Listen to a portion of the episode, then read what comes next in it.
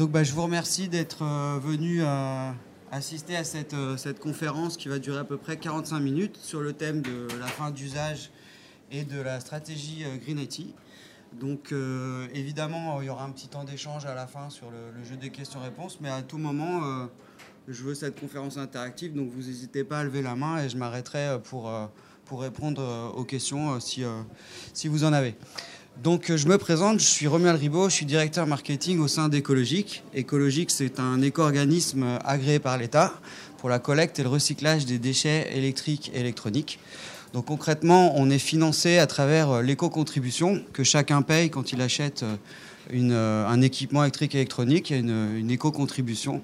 Et cette éco-contribution nous est versée. Et en échange, on met en place des solutions de collecte qui sont euh, gratuites, parce qu'en fait, déjà payées euh, dès l'achat, dès l'acquisition des équipements. et donc, ces solutions s'adressent aussi bien aux ménages, vous et moi, mais aussi aux entreprises avec différents niveaux de, de services. En parallèle, je suis vice-président de l'Alliance Green IT, qui est une association euh, qui existe depuis 2011 et qui fédère euh, une centaine d'acteurs qui sont tous engagés dans une démarche de numérique responsable et qui couvre euh, bah, toute la chaîne d'un service numérique pour faire court, du logiciel en passant par les équipements, toutes, les, toutes les notions de service, jusqu'au data center et, et, au bâtiment. Donc on a tout un tas de compétences au sein de l'association qui nous permettent de réfléchir à des sujets et de proposer des livrables qui sont tous ouvert. Euh, donc vous, pouvez tous aller euh, euh, chercher sur le site alliancegreenIT.org. Et ce qui me permet aujourd'hui de vous proposer ce lien entre la fin d'usage, la fin de vie des équipements à l'intérieur d'une stratégie Green IT. Alors le, le Green IT, qu'est-ce que c'est? Le numérique responsable. Euh, le numérique consiste à intégrer les impacts euh, environnementaux et sociaux de nos services numériques. Alors on intègre à la fois les externalités négatives, c'est-à-dire les, impacts négatifs, sans écarter les impacts positifs d'une solution numérique qui peut répondre aussi à euh, des enjeux de manière positive. Donc c'est prendre en compte toutes ces dimensions au moment de la mise en place d'un service numérique. Alors souvent j'ai l'habitude de dire qu'il n'y a pas de dogme dans le domaine on va euh, mesurer les impacts euh, à travers des... Euh, des analyses de cycle de vie, des analyses d'impact multicritères. Et c'est simplement au regard de ces analyses qu'on pourra décider si finalement on est sur une balance positive ou on est sur une, une balance plutôt négative. Donc pas de dogme, il faut toujours calculer. Alors, ces fameux impacts environnementaux euh, et sociaux, mais là, on va plus se concentrer sur les impacts environnementaux. Euh, ils ne se limitent pas à l'énergie et aux émissions de gaz à effet de serre. Alors, c'est vrai que c'est une bonne partie. Euh, le numérique au niveau mondial représente 4% des émissions de gaz à effet de serre. C'est autant que l'aviation civile. Donc, c'est une comparaison qui permet vraiment de se, rendre compte parce qu'autant ces émissions de gaz à effet de serre de, de nos équipements numériques sont très invisibles. Euh, au contraire, les avions, on les voit passer dans le ciel et on, imagine bien euh, euh, bah, les émissions de gaz que ça, génère. Et donc, il bah, faut se dire que c'est quand même la même chose. En termes d'énergie, c'est 6% à peu près, 5,6% de la consommation en, électricité au niveau, au niveau mondial. Et puis c'est aussi 0,2% de la consommation d'eau. Donc 0,2%, ça a l'air de peu, mais c'est quand même 242 milliards de packs d'eau. Donc là, on se rend compte quand même que c'est euh, assez important, surtout euh, euh, depuis qu'on connaît très clairement les stress hydriques au sein même de notre territoire. Cet été, il y a eu des, problématiques d'accès à l'eau. Donc on voit bien que ces impacts sont, nombreux et ne se limitent pas à l'émission de gaz carbone.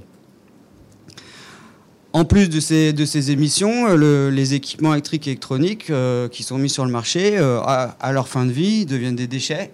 Et ces déchets, ils représentent, alors au niveau mondial, 70 millions de tonnes de déchets. au niveau français, c'est à relativiser parce que c'est 2,1 millions de tonnes d'équipements, donc pas de déchets, mais d'équipements neufs qu'on met sur le marché chaque année. Donc il faut relativiser le, poids et l'impact de la France au niveau de cette échelle mondiale. Euh, au niveau de la France, dans la filière des 3 E, on est plutôt euh, euh, l'excellence dans le domaine. Je le dis de façon très concrète, on est soumis à une directive européenne qui est la plus contraignante au niveau mondial. Et au sein de l'Europe, il y a une étude de l'OCDE qui a euh, étudier toutes les solutions dans tous les pays d'Europe et la France a été citée 17 fois euh, pour, les, pour ses bonnes pratiques. Donc on peut considérer que ce qu'on fait en France, euh, c'est, on peut toujours faire mieux et c'est de toute façon toute démarche d'amélioration continue, mais c'est quand même, c'est quand même de, on est quand même le bon élève et donc ben, on, on, peut se flatter au niveau mondial. Donc voilà, pour retenir les, les les échelles de valeur, c'est 2 millions de tonnes d'équipements et aujourd'hui on collecte environ 800 000 tonnes de déchets cette fois euh, chaque année euh, sur, notre, sur notre territoire. C'est enfin euh, une pression sur les matières. pour fabriquer des équipements, il faut bah, des matières premières, des ressources, de l'énergie, des métaux, des terres rares. Donc c'est une pression qu'on met sur des ressources qui sont malheureusement pas renouvelables. Euh, pour mesurer euh, cet impact, euh, il y a un indice qui s'appelle l'indice MIPS. Et cet indice MIPS, il mesure la quantité de ressources nécessaires pour fabriquer un produit manufacturé. En l'occurrence, l'indice MIPS d'une puce électronique, c'est 16 000. Ça veut dire qu'il faut 16 kg de ressources pour fabriquer 1 gramme de puce électronique. Un titre de comparaison, l'indice MIPS, je vous donne la parole, c'est 64. C'est-à-dire qu'il faut 64 kg de ressources pour faire 1 kg de voiture. Donc vous voyez que plus dans, ce domaine de l'électronique, plus c'est petit, et plus finalement ça va nécessiter de ressources. Vous avez la main. Alors ressources euh, énergétiques et ressources matières. Voilà. Donc en gros, 16 euh, kg de terre, plus l'énergie nécessaire pour aller rechercher ces 16 kg, ensuite affiner, etc. Euh, et euh, ça, produira à la fin un gramme de puce électronique. Oui? Le 50 à 75 millions, c'est aussi l'équipement Non, alors là, c'est un chiffre qui est publié par euh, l'ONU chaque année, c'est une sorte de marronnier, qui évalue la production de déchets. Donc là, c'est bien les déchets. Voilà. Exactement, c'est pour ça qu'il faut relativiser, c'est-à-dire que voilà, dans ces 70 millions de déchets au niveau mondial, c'est très peu, euh, c'est très peu les déchets français. Et les déchets européens, ça va représenter un quart, hein, quatre, grandes euh, parties. Euh, enfin, le, monde se découpe en, quatre, en quatre grandes parties. Donc, au total, tous ces impacts, si le numérique était un pays, il, il aurait autant d'impact que trois fois la France. Donc ça, génère des impacts sur le climat par l'émission euh, des gaz à effet de serre, par la déforestation qui va être nécessaire pour aller chercher euh, des matières. Ça a des impacts sur la biodiversité parce que bah, quand il y a des, euh, déchets qui sont maltraités, ça génère des pollutions de sol, de l'air, de l'eau. ça crée des problèmes dans les milieux aquatiques, etc. des, espèces qui, des nouvelles espèces qui naissent euh, du fait de, de tous ces, ces, polluants qui, euh, qui sont disséminés. Et ça aussi des impacts sur les ressources parce que nos ressources sont, sont malheureusement épuisables. Euh, que ce soit les ressources fossiles, le pétrole, mais aussi tout simplement les minerais, les métaux, dont on sait heureusement de plus en plus, tels qu'ils sont critiques. Récemment, le confinement, puis malheureusement le, la guerre en Ukraine nous, a fait euh, palper euh, ô combien euh, cette rareté, cet accès à ces matières était de plus en plus bah, difficile et délicate. Alors comment ce, à quoi sont dus ces impacts? Comment on mesure ça? Alors un service numérique, au final, c'est beaucoup de matériel et euh, bah, des échanges de données à travers euh, ces matériels. Donc pour euh, vous illustrer ça, il y a une méthodologie qui a été parue à l'ADEME dans le cadre d'un projet qui s'appelle NegaOctet et donc qui a proposé une méthodologie qui s'appelle le PCR. je vous invite à aller le chercher cette méthodologie dans la librairie de l'ADEME. Et donc elle a décliné voilà un service numérique euh, d'achat d'un repas en ligne. Donc on ne se rend pas compte le nombre d'allers-retours et le nombre de données et le nombre de matériel qui sont nécessaires simplement pour euh, commander son repas. Donc évidemment, dans un premier temps, on va avoir un terminal utilisateur, un ordinateur, un smartphone, qui va euh, passer sa commande, souvent via un réseau non filaire, un réseau 4G. Cette requête va atterrir sur un centre informatique. Le fournisseur du repas va le recevoir sur ses propres terminaux lui certainement plus connecté de façon filaire, mais ça pourrait aussi exister de, manière non filaire. En tout cas, on repasse par un réseau. Ensuite, il va confirmer au client que la commande euh, a bien été reçue. Cette, euh, cette donnée va, être euh, renvoyée au niveau du serveur pour qu'il génère l'interface de paiement. Le paiement va avoir lieu à travers un échange entre la plateforme et la banque. ensuite, le paiement fait, ça va valider auprès du fournisseur que la transaction est, saine. Ensuite, on va revalider à, l'utilisateur que sa commande est bien euh, partie. Le livreur va livrer grâce à euh, sa douchette, il va pouvoir dire que le, repas euh, est bien livré. et enfin, bah, l'utilisateur aura confirmation que son repas était bien livré, au cas où ça lui aurait échappé, qu'il avait déjà son sandwich. On va quand même lui confirmer qu'il l'avait reçu. Et tout ça bah, nécessite euh, la mise en place de ces équipements et aussi de les supporter, de les maintenir. Donc il y a des gens qui se déplacent, qui, vont maintenir les équipements. C'est tout ça en fait, un service numérique, et c'est tout ça qui génère des impacts. Alors au niveau mondial, euh, on a euh, à peu près 4 milliards d'êtres humains qui sont connectés d'une manière ou d'une autre à un service Internet à travers 34 milliards d'équipements. Euh, ces équipements sont reliés euh, à des réseaux. Il y a environ 1,3 euh, milliard de, de, modems, de box ou, de, ou routeurs dans les, dans les entreprises. il y a à peu près 200 millions d'autres équipements qui sont des switches qui permettent de partager cette connexion de manière locale dans les entreprises. Et vous avez environ 67 millions de serveurs hébergés dans le monde, et c'est ça qui constitue l'Internet et qui permet ces échanges. Et tout ça relié par des câbles sous-marins qui sont bien concrets, hein, qui ne sont pas dématérialisés, qui ne sont pas euh, des, du virtuel.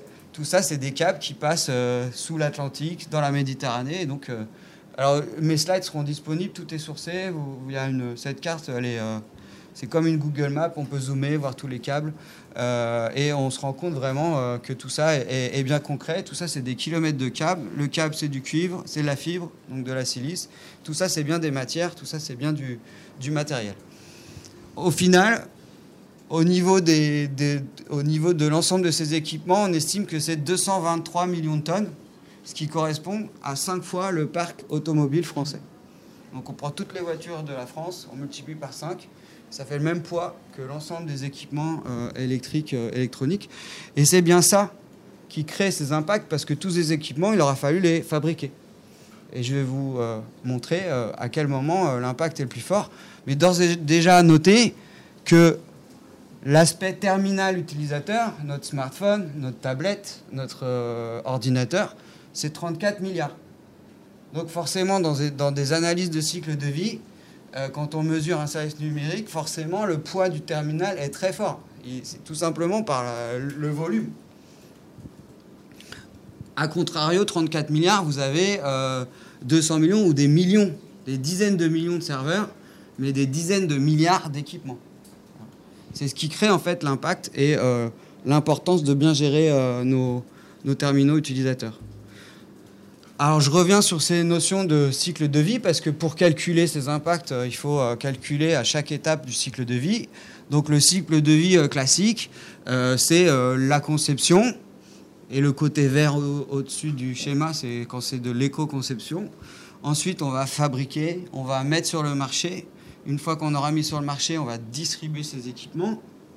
Ces équipements, ils vont être utilisés ils vont peut-être tomber en panne, on va tenter de les réparer, ce qu'on va permettre d'allonger leur durée de vie. En allongeant cette durée de vie, bah, vous voyez, on travaille sur cette phase d'utilisation, on augmente cette, cette, période.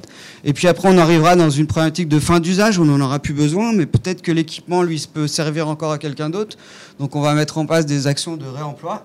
Tout ça toujours pour augmenter cette, cette durée d'usage. Mais à un moment donné, on va tous mourir, et nos équipements aussi, on arrivera à un déchet et ce déchet, bah, il faudra euh, le traiter. Donc d'abord le collecter, ensuite le traiter. Et le traiter, ça va être le dépolluer, le recycler, peut-être euh, transformer cette, ces déchets en, en énergie aussi. Et enfin, ça va permettre de réinjecter cette matière recyclée dans ce fameux cercle vertueux. Et donc on voit bien là en bleu les différentes états de la matière. On a une matière, un équipement, un déchet. Ce déchet, on le recycle en matière, etc. etc. Donc c'est tout ce, tout ce cycle de vie et l'analyse de ce cycle de vie qui permet de mesurer euh, les impacts. Et alors ces impacts, ils se, donc les impacts multicritères, donc là dans, cette, euh, dans ce graphique, vous voyez euh, les impacts en, en termes d'énergie, de gaz à effet de serre, d'eau, de pression sur les matières et d'énergie électrique. Et les couleurs, c'est les terminaux en vert foncé, en vert clair, c'est les réseaux, et en jaune, c'est les data centers. Souvent, on croit que l'impact du numérique, c'est surtout l'énergie des data centers, mais en vrai, c'est pas là où il y a le plus d'impact. Et puis, comme l'énergie d'un data center, c'est du sonnant et trébuchant direct, c'est des factures d'électricité, je peux vous dire qu'en tout cas, sur ce que je connais sur le territoire français, ils ont tous mis en place tout un tas de mesures et d'actions pour réduire au maximum euh, leur consommation énergétique. Euh, c'est pas vraiment là que se passe le plus gros de l'impact. Le plus gros de l'impact, ça se situe au moment de la fabrication. Et encore une fois, euh, c'est aussi lié du fait de la masse des terminaux qui sont nécessaires pour faire fonctionner tous ces services numériques. C'est au moment de la fabrication, et précisément dans cette phase de fabrication, c'est la phase d'extraction des matières qui est la plus impactante. Ça veut dire quoi? Euh, Donc là, vous avez le petit schéma à droite, c'est une télé, c'est 374 kg d'émissions de CO2 dont 299 dès l'extraction matière. Autant dire que dès le début, le mal est fait. Et donc si le mal est fait dès le début, bah, autant allonger la durée de vie de ces équipements. Si j'utilise un équipement deux fois plus que ce que j'avais prévu d'utiliser, mettons un ordinateur que j'achète pour trois ans, si au final je le garde six ans, bah, j'ai réduit de moitié mon bilan euh, environnemental. Donc c'est pour ça que c'est important de, bien allonger euh, ces durées de vie. Alors quand je vous dis que le mal est fait dès le départ, c'est lié à l'extraction. L'extraction, concrètement, c'est ça. Euh, c'est euh, des conditions donc très critiques. déjà, avant d'en arriver là, il y avait des arbres, tout ça, donc on les a coupés. Ensuite, il y a des camions qui arrivent, qui, fonctionnent plutôt au diesel. C'est rarement des camions électriques. ensuite, vous avez, bah, on est dans des endroits vraiment très, très éloignés de tout, donc c'est des conditions dangereuses. On n'est pas trop regardant sur les conditions de travail, ni sur même l'âge de ceux qui travaillent. Euh, donc en termes social, on a des impacts dès le départ. Et puis, bah, il y a beaucoup d'énergie grise. Hein. Comme je vous disais, il faut que les camions, les machines, tout ça, il faut les amener sur site. On va utiliser du carburant. Et puis après, bah, on va faire des trous. On va collecter de la terre. Et puis bah, de cette terre, on va chercher des, des métaux rares qui sont de plus en plus rares. Donc j'ai toujours besoin de plus de terre et toujours besoin d'affiner un peu plus. Donc je vais utiliser toujours un peu plus d'eau pour pouvoir à la fin, euh, dans mon tamis, retrouver euh, bah, les matières qui m'intéressent. Et, donc, euh, bah, au final, quand on laisse un site qui, a, subi de l'extraction matière, euh, bah, il n'y a plus de végétation, le sol est plutôt dégradé, l'eau a eu de forts dommages parce que tous ces mélanges qui ont permis d'affiner et de récupérer les matières, bah, c'est pas très, très propre. comme je vous dis, c'est dans des endroits où on n'est pas très regardant sur les, les, conditions environnementales. Ça se passe très loin de chez nous, tout ça, souvent même derrière des collines même localement, ils ne savent pas forcément que ça se passe. Donc euh, c'est ça qui crée ça, et, ça va même jusqu'à euh, créer de la radioactivité sur les sites. Donc euh, du fait de, tous ces mélanges de, de, de solvants, de, matériaux, etc. Donc c'est pour ça que c'est vraiment à ce moment-là qu'il y a l'impact, et d'où l'importance à nouveau d'allonger la durée de vie au maximum du possible, et surtout de bien recycler. Parce que quand on recycle, qu'on transforme un déchet en matière à nouveau, on évite ce passage-là. En tout cas, on le réduit parce que nos consommations, elles augmentent, donc on a toujours besoin d'extraire des matières. Mais plus on va recycler des matières, moins on va avoir besoin d'en extraire. Et alors, le site que vous l'avez vu, il faut imaginer que c'est euh, dans le monde entier pour un équipement. Euh, là, vous avez sur schéma tous les composants nécessaires à la fabrication d'un ordinateur portable. Et vous voyez que ça vient de Malaisie, ça vient de Chine, ça vient de Thaïlande, ça vient de Singapour, ça vient de Corée du Sud, etc. Donc ça, c'est multiplié par... Euh, on dit qu'il y a 60 métaux dans un, dans un smartphone. Donc il faut imaginer que 60 fois, il y a les conditions que je vous ai montrées euh, juste avant. Et puis bah, une fois qu'on a extrait tout ça pour créer, manufacturer, il va falloir retransporter tout ça au même endroit parce qu'on va avoir la fabrication des, des semi-conducteurs qui va plutôt se passer euh, du côté de, Taïwan, en Asie du Sud-Est. Et puis, euh, et puis après, on va fabriquer euh, plutôt, plutôt en Chine. Donc tout ça, voilà. Donc ça, c'est une, une, publication de l'ADEME qui dit qu'en gros, un, smartphone, avant d'être dans votre poche, il aura fait quatre fois le tour du monde pour être conçu et fabriqué. et c'est sans compter ces quatre fois, c'est sans compter la distribution. C'est-à-dire qu'il est fabriqué juste à un endroit et après, il va falloir le dispatcher dans le monde entier. Donc voilà, c'était tout ça, c'était pour montrer que euh, le service numérique s'appuie sur une chaîne matérielle très concrète. Ces matériaux sont des équipements manufacturés euh, très pointus qui nécessitent énormément de ressources. Vraiment, il faut avoir l'image que plus c'est petit, plus ça a nécessité de ressources. Donc vous imaginez euh, dans les projections en 2050 à 50 milliards d'objets connectés, quels vont être les impacts de toutes euh, ces fabrications. Euh, et donc bah, c'est pour ça que la fin d'usage, c'est le thème de cette conférence, la fin d'usage, la fin de vie d'un équipement électrique électronique, c'est vraiment un, moment clé où on peut tous agir. Parce qu'autant on a du, mal à travailler, à, à, comment dire, à influencer ce qui peut se passer très très loin de nos frontières, autant au moment de l'utilisation, de mon achat, de décider d'acheter du neuf, décider d'acheter de l'occasion, décider de bien de réemployer mes équipements dont je me sers plus, d'essayer de bien recycler, d'amener dans les bonnes filières. Ça, ça nous concerne tous. Ça, on peut le faire euh, à, notre, euh, à notre niveau.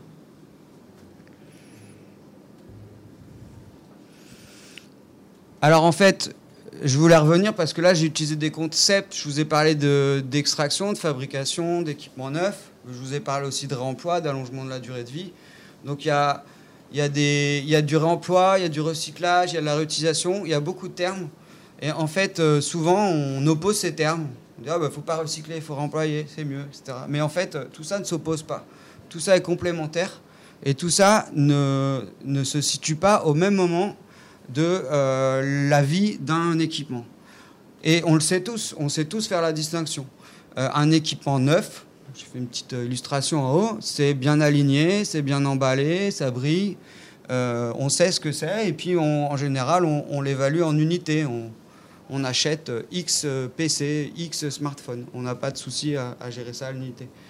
L'équipement d'occasion, en fait, euh, bah, quelques secondes après qu'il soit neuf, il est devenu occasion quelque part. Le neuf, c'est vraiment le.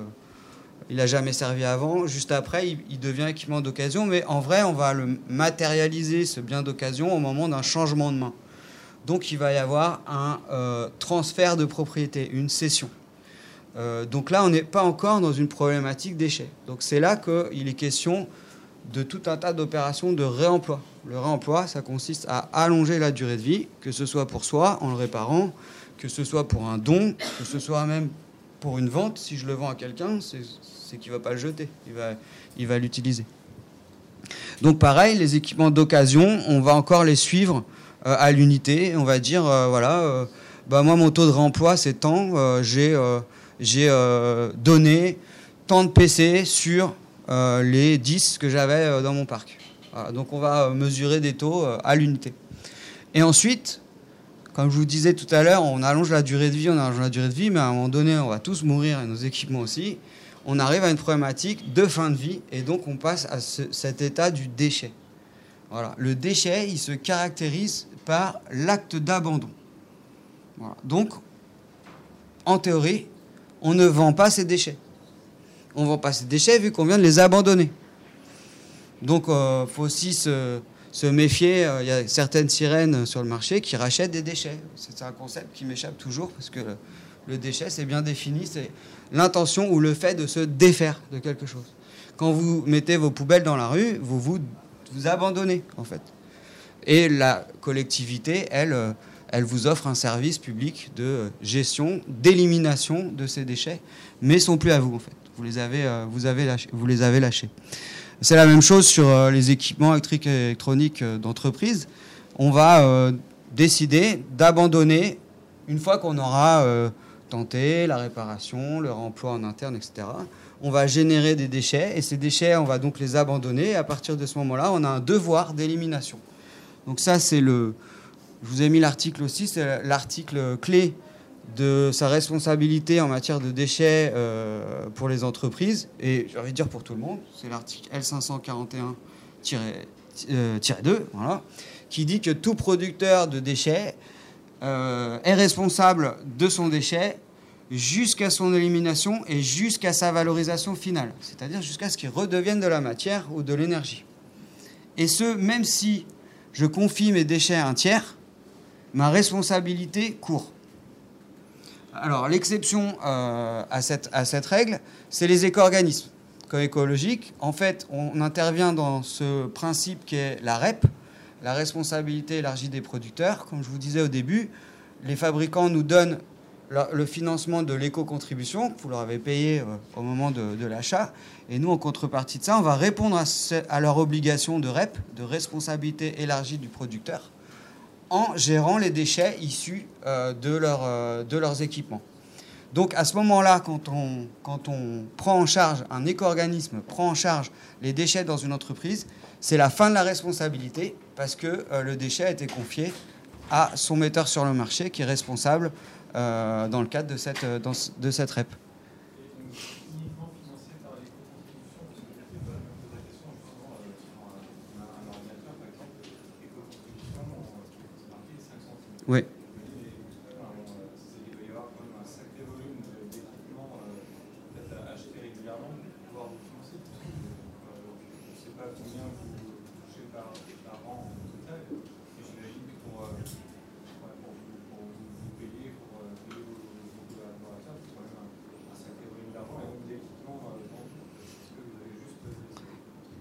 en effet, le modèle économique d'un éco-organisme, ça va être euh, donc ses recettes, ça va être euh, l'éco-contribution, mais aussi la recette matière. C'est-à-dire que nous, les éco-organismes, on n'a ni camion ni usine. Donc, on confie à des sous-traitants le fait de faire. Donc, on va payer une prestation de recyclage donc une prestation de recyclage, ça couvre la dépollution, euh, la logistique en amont, ensuite la dépollution, ensuite l'outil industriel qui va permettre de euh, broyer tout ça en petits morceaux. Ces petits morceaux, on va trier les uns euh, de, manière séparée, et à la fin, ça fait de la matière recyclée. Et cette matière, elle a une valeur, en effet, et donc ça va compenser le coût de la prestation. Mais ça vient que compenser, parce que si les matières, elles avaient suffisamment de valeur, en fait, on n'existerait pas, les choses se passeraient toutes seules. Donc l'éco-contribution, elle vient en complément. Ensuite, là, vous avez, vous avez parlé d'un ordinateur, mais euh, l'éco-contribution, elle concerne tous les équipements électriques et électroniques. Et ils n'ont pas tous la même odeur, ils n'ont pas tous la même valeur. Euh, un frigo, euh, ça a des gaz, ça a un moteur, ça a des huiles. Il y, y, a des polluants, c'est lourd. Voilà. C'est pas la même chose qu'un ordinateur où il y a des métaux rares, etc. Donc en fait, c'est un savant calcul, une matrice qui concerne tous les équipements et il est vrai que certains payent pour d'autres.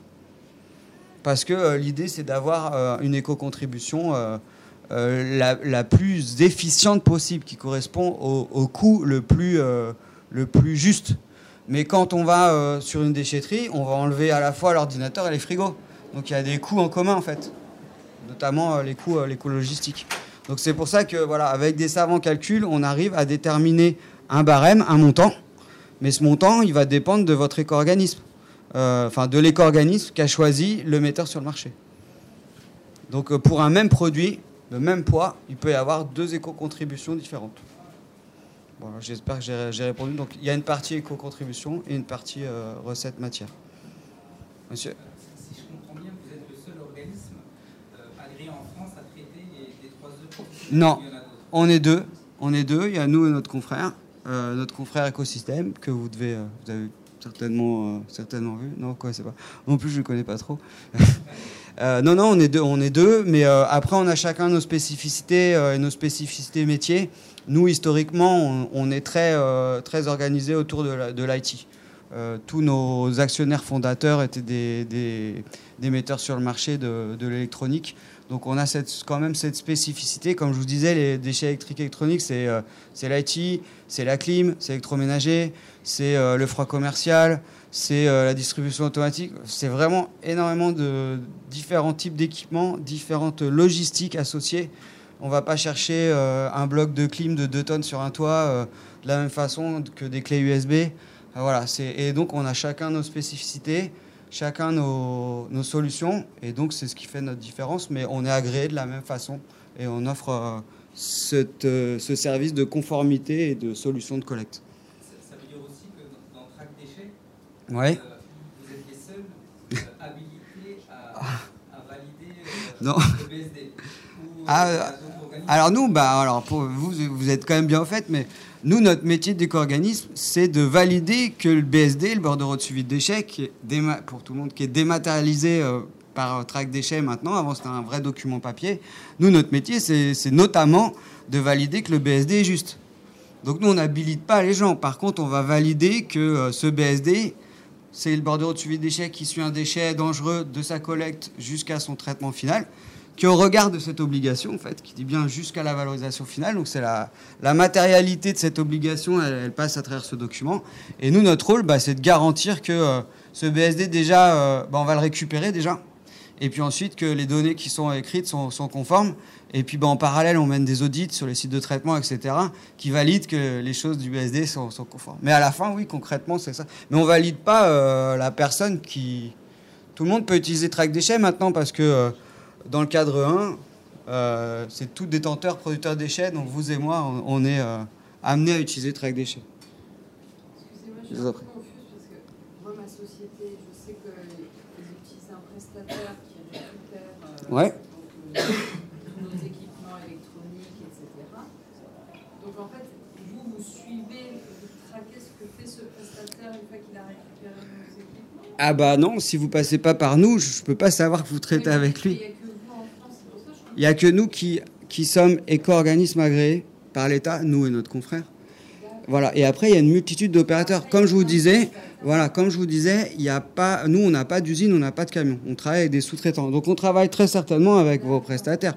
Par contre, on, né- on négocie avec eux des conditions de traitement. Je ne sais pas quel niveau vous négociez. Voilà. On leur impose des audits sur leur site de traitement. Je ne sais pas à quel niveau vous leur imposez des audits. Voilà. C'est ce qui fait que euh, nous, on peut garantir la qualité des opérations au niveau national. On va mailler l'ensemble du territoire avec plein d'opérateurs.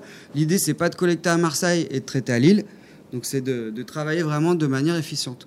Donc, si vous voulez, euh, vous pouvez travailler avec un opérateur en direct.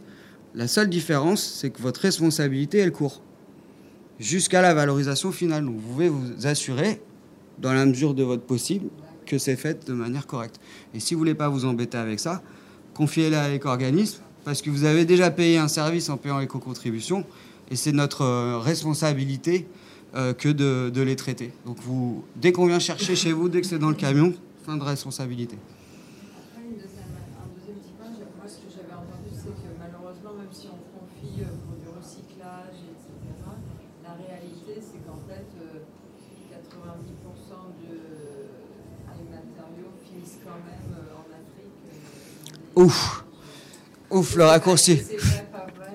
Non, alors euh, après, euh, encore une fois, euh, je peux parler que de ce qu'on connaît, c'est-à-dire que quand vous confiez à la filière agréée, je peux vous garantir qu'il n'y a pas un kilo qui finit en Afrique. Ensuite, il y a dans toute la dans tout le marché du recyclage, il y a des acteurs qui utilisent des actions pas toujours légales et qui mènent à des fuites. Mais le trans- le- l'export de déchets est interdit depuis 86, c'est la convention de Bâle. Donc on n'a pas le droit d'exporter ces déchets. Pourtant, il y en a. Mais tout ça, c'est des fuites, c'est du travail licite. Il y a aussi tout un tas de gens et d'acteurs qui travaillent bien hein, sur le territoire. Mais c'est vrai qu'il y a encore des fuites. On estime qu'il y a encore 25% voilà, de- de fuites. Et c'est notre responsabilité à tous de s'assurer que ça se passe. Quand vous confiez à la filière agréée, ça va être collecté et traité sur le territoire national. Voilà. Donc ça.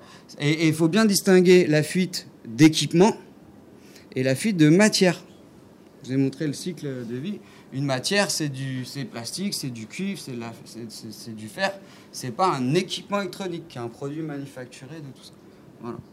Donc on peut exporter de la matière recyclée. Mais on ne peut pas exporter un déchet d'équipement électrique électronique. Et tout ça, on le voit, comme vous voyez, qu'on est aux déchets.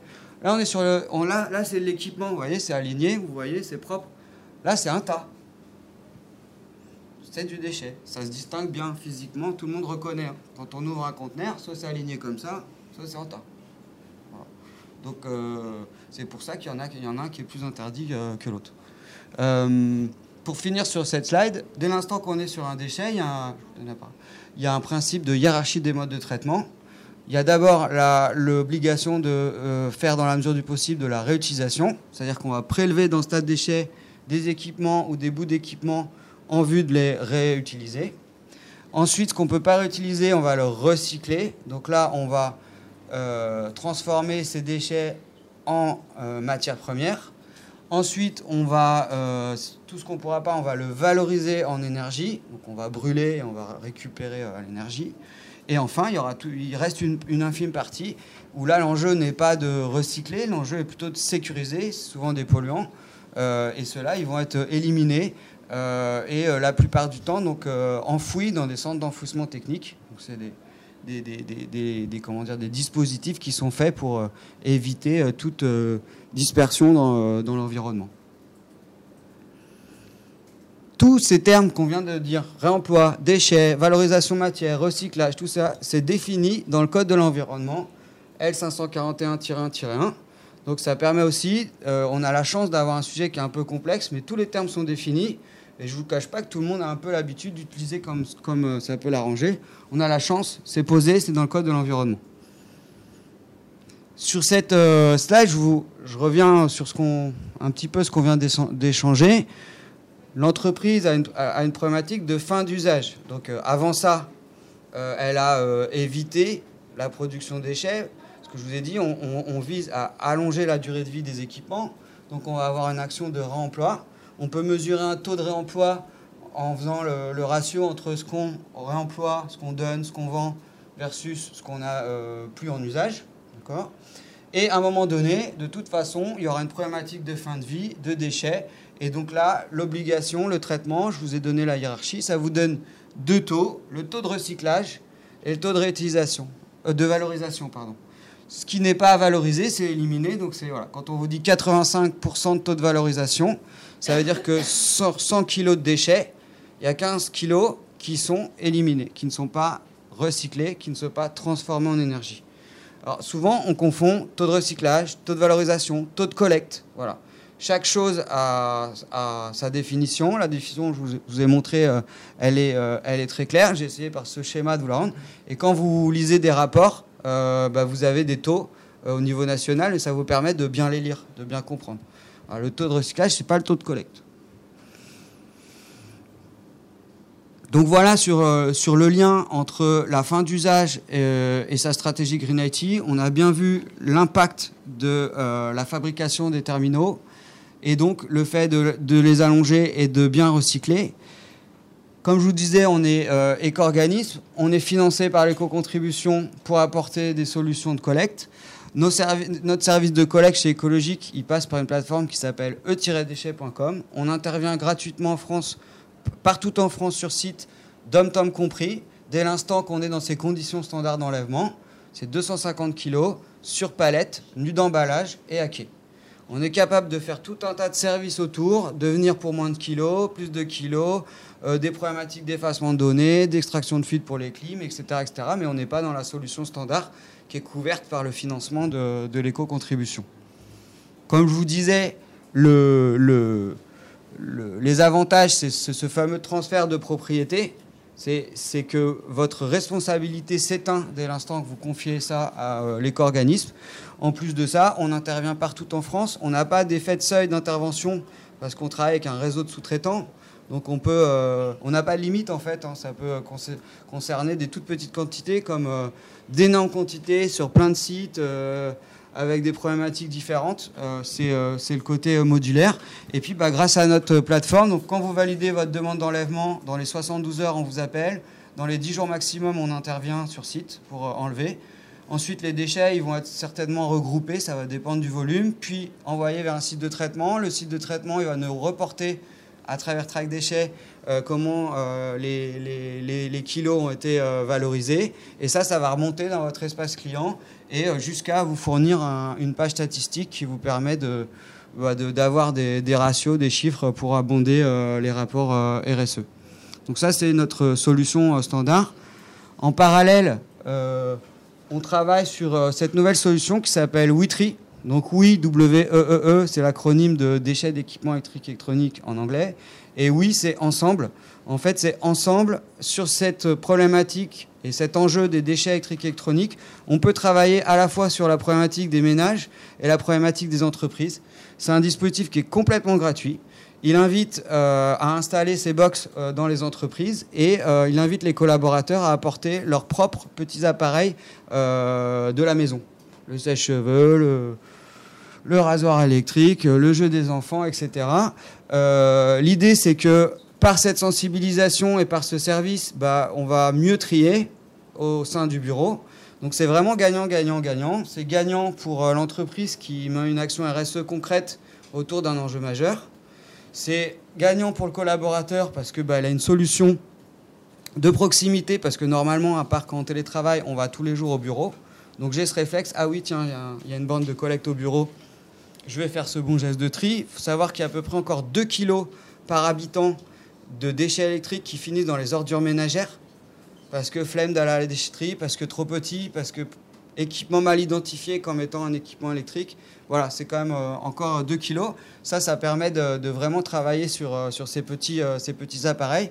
Donc on vous met à disposition gratuitement la borne, il suffit de la demander en nous envoyant un mail. Une, 10 bornes, ça dépend de votre problématique, on s'adaptera. Et ensuite, l'enlèvement est gratuit, quels que soient les kilos. Petit astérix. quels que soient les kilos, une fois par an. C'est-à-dire que vous avez un crédit pour faire un enlèvement sur un site une fois par an. Ou alors, comme je vous disais, on intervient à 250 kg. Donc là, euh, à tout moment, on peut venir euh, chercher euh, ces box, les box et d'autres déchets électriques qui, vont, qui vont autour. On a aussi cette solution de don qui est concentrée sur les, les téléphones portables, les box, la box GSM.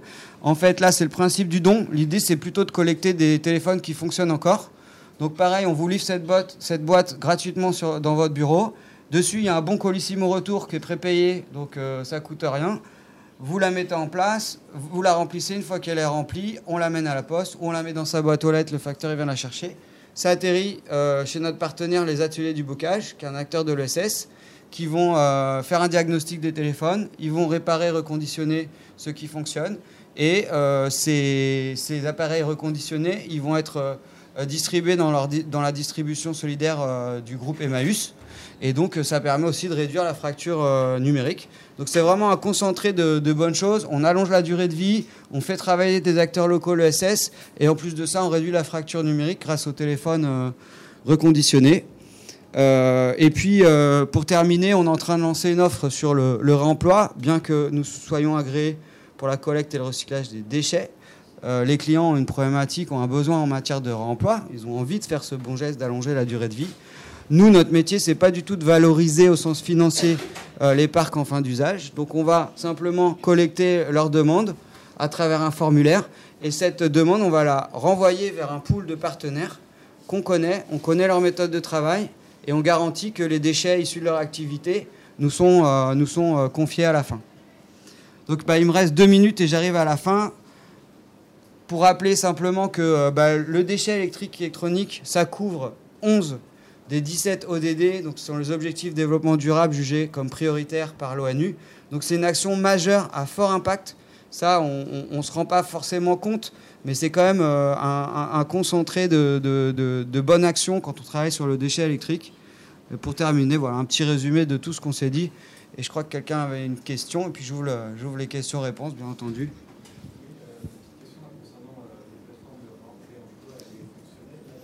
Euh, elle, est lancée à la fin de la semaine. Voilà, sur notre site E-déchets, il y aura une page, euh, une page réemploi et euh, un formulaire très simple. j'ai des téléphones, j'ai des ordinateurs. Alors en fait, on va prendre votre formulaire, on va l'envoyer vers des partenaires en fonction de votre besoin parce que tous n'interviennent pas sur tout le territoire. Donc on va l'envoyer à un pool et eux, ils vont prendre contact directement avec vous. Et pour vous faire une proposition, vous allez faire votre affaire avec eux. Ce qu'on vous garantit, c'est qu'ils ont des bonnes méthodes de, réemploi, ils travaillent correctement, ils sont certifiés pour l'effacement de données, etc. Euh, et surtout, ils nous confient leurs déchets euh, à la fin, donc euh, c'est sécurisé sur, cette fin d'usage avez des partenaires à l'international On est vraiment sur des problématiques nationales. Alors, il, sur 100% de nos opérations, il y a 99% de traitement en France, il y a 1% euh, qui peut être fait à l'étranger. C'est souvent des problématiques locales. Ça va être euh, le froid euh, du sud-ouest avec un, opérateur espagnol. C'est sur des problématiques locales où ça faisait moins de distance de travailler derrière la frontière. Mais sinon, on est sur vraiment des problématiques locales. par contre, on travaille avec des opérateurs qui, eux, ont des solutions à l'échelle européenne. Donc sur des problématiques européennes, on peut vous accompagner pour, pour mettre en place ce bon dispositif à cette échelle-là a, il y a, y a, y a des éco-organismes dans chaque pays d'Europe. Ils sont simplement pas forcément organisés euh, comme, euh, comme en France. De questions Ah, si.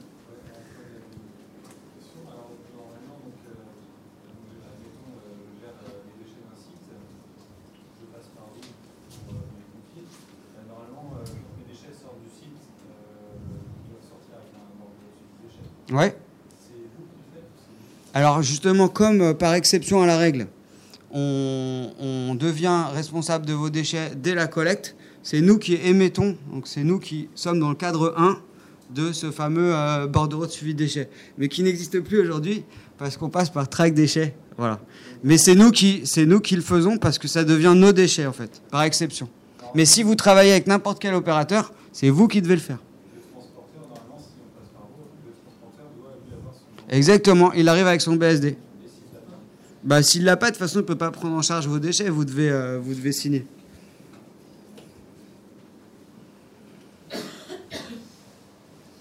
Bon, je suis encore là à votre disposition si vous voulez changer. Je vous remercie beaucoup de, de votre écoute et à bientôt.